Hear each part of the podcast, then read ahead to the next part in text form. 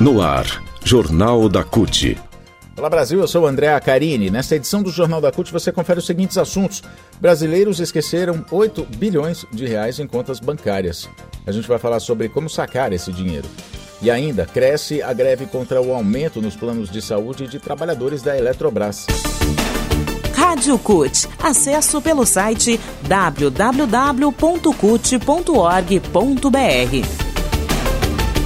O Jornal da CUT de hoje começa falando sobre uma notícia que todo mundo gostaria de receber, né? Dinheiro esquecido em banco que agora pode ser devolvido. Correntistas de bancos têm direito a receber o valor que esqueceram de sacar em contas físicas e jurídicas fechadas ou que ainda mantêm, mas sem movimentação.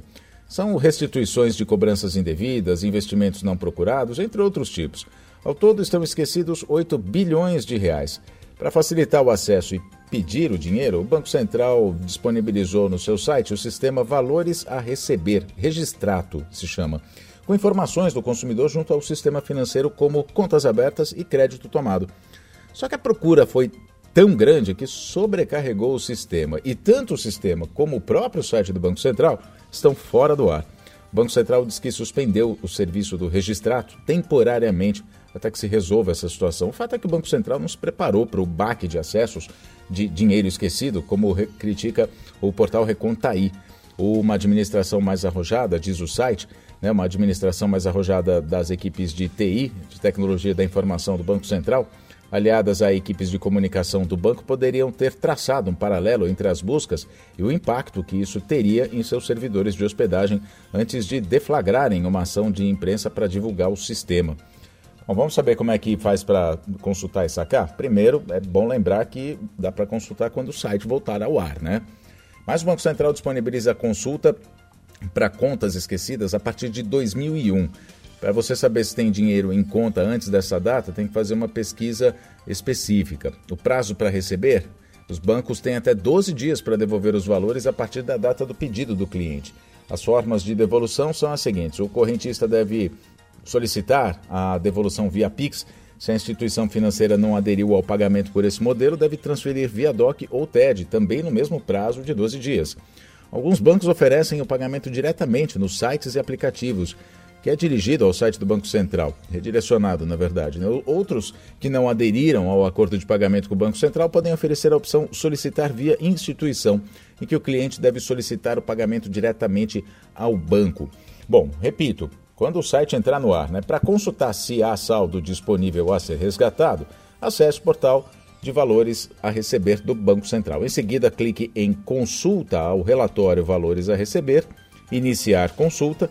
Aí você vai ter que colocar o seu CPF ou CNPJ da sua empresa, transcrever os caracteres para provar que você é humano, né? Aparece aquele sisteminha, geralmente a gente vê isso muito em site de compra, enfim, é, é muito usado quando você vai colocar alguns dados, né? Aparecem lá quatro letras, todas desenhadinhas que você tem que escrever, ou então você tem que clicar em imagens específicas para provar que você não é um robô de internet.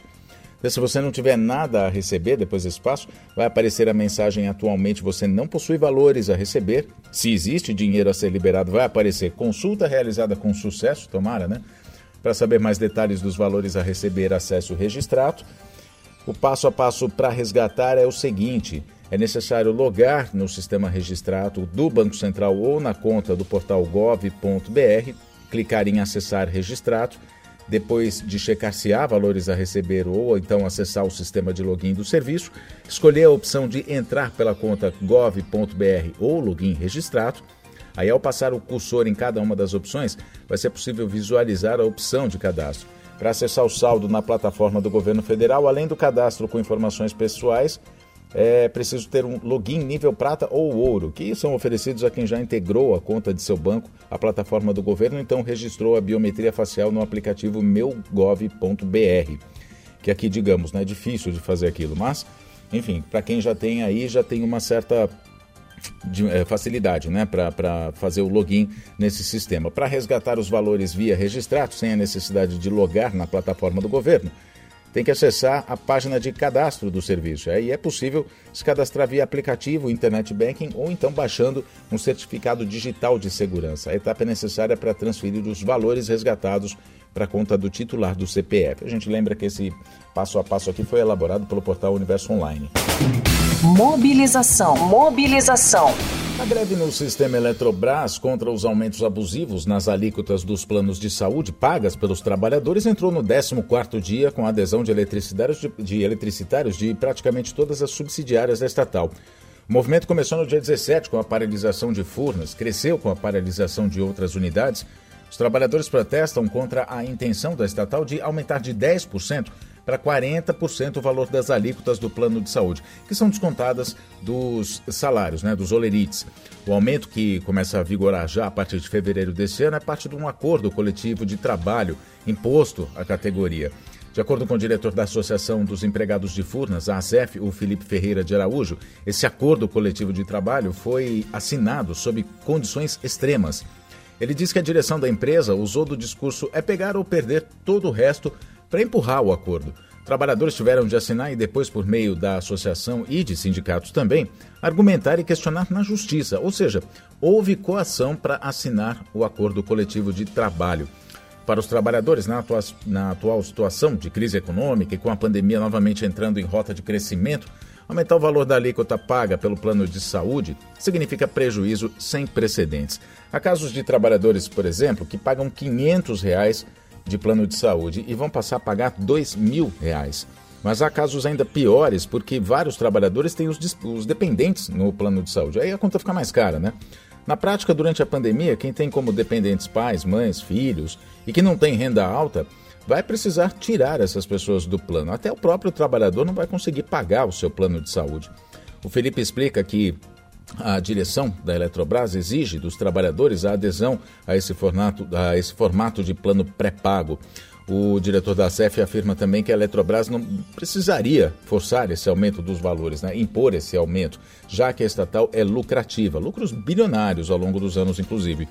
Por isso, ele considera que essa atitude é oportunista, desumana e olha os trabalhadores apenas como números, sob a ótica de destruir a empresa e dar norte à sua privatização uma forma de forçar os trabalhadores a saírem. Quanto menor o passivo trabalhista, gerado por encargos com demissões, mais atrativa a estatal fica ao mercado, ao mercado privado. E é por isso também que até agora a Eletrobras não lançou nenhum plano de demissão voluntária, nenhum PDV. De acordo com as lideranças sindicais, a greve segue até que haja a suspensão do aumento dos planos.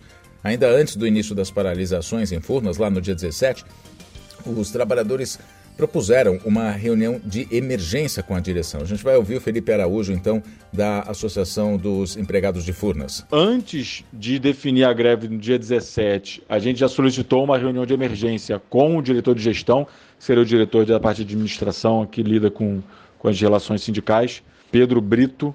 Ele escutou, falou que ele levava para a diretoria colegiada a questão, levou no dia seguinte, a diretoria colegiada manteve a decisão de implementar o plano de saúde e nas condições que estavam estipuladas, que era um absurdo, né? a decisão é a seguinte: você quer continuar a ter algum plano de saúde ou você quer ir embora? Né? É, é, é assim, eles mantiveram o mesmo modo operante da Acordo Coletivo de Trabalho na, na base da, da, da, da imposição e da coação também. O presidente é, é, disse que não, na posição dele não tem o que fazer, a supervisi, é, é, as, nessa nova configuração que a Eletrobras mudou os estatutos das estatais, ele se diz completamente impotente para poder realizar qualquer tipo de, de, de, ação, ou seja, subserviência total, mas é, por conta do risco jurídico, o princípio da prudência, etc. Existem várias formas de fazer, fazer uma justificativa para poder aguardar o, o, o TST julgar esse dissídio de greve, inclusive dissídio de greve que foi pedido pela Eletrobras já está aberto, o dissídio, o dissídio já, está, já está aberto. Existe um dissídio de greve e existe também uma, uma, um outro pedido de resolução já no TST do processo jurídico. Então, está no TST o processo jurídico e está no TST um dissídio de greve. Duas coisas lá para serem resolvidas. Bom, a greve tem mais motivos, né? Os trabalhadores da Eletronorte da base de Brasília, além de barrar alterações no plano de saúde dos eletricitários, também reivindicam o pagamento da PLR dos anos de 2017, 2018 e 2021 além de isonomia salarial, melhores condições de trabalho, contra as escalas abusivas, contra a diminuição do valor de diárias de viagem e devido à ausência de testes de Covid na empresa. Ainda de acordo com a Confederação Nacional dos Urbanitários, a CNU, a greve também ocorre em razão do governo federal dar sua cartada final para tentar a privatização da Eletrobras ainda este ano. Mesmo com o processo em análise no Tribunal de Contas da União, o TCU, a o governo federal quer acelerar essa privatização, porque depois entra em período eleitoral, o que inviabiliza a privatização, que é a intenção do governo de Jair Bolsonaro. Jornal da CUT fica por aqui. Muito obrigado pela sua companhia. Nós nos falamos na próxima edição. Até lá.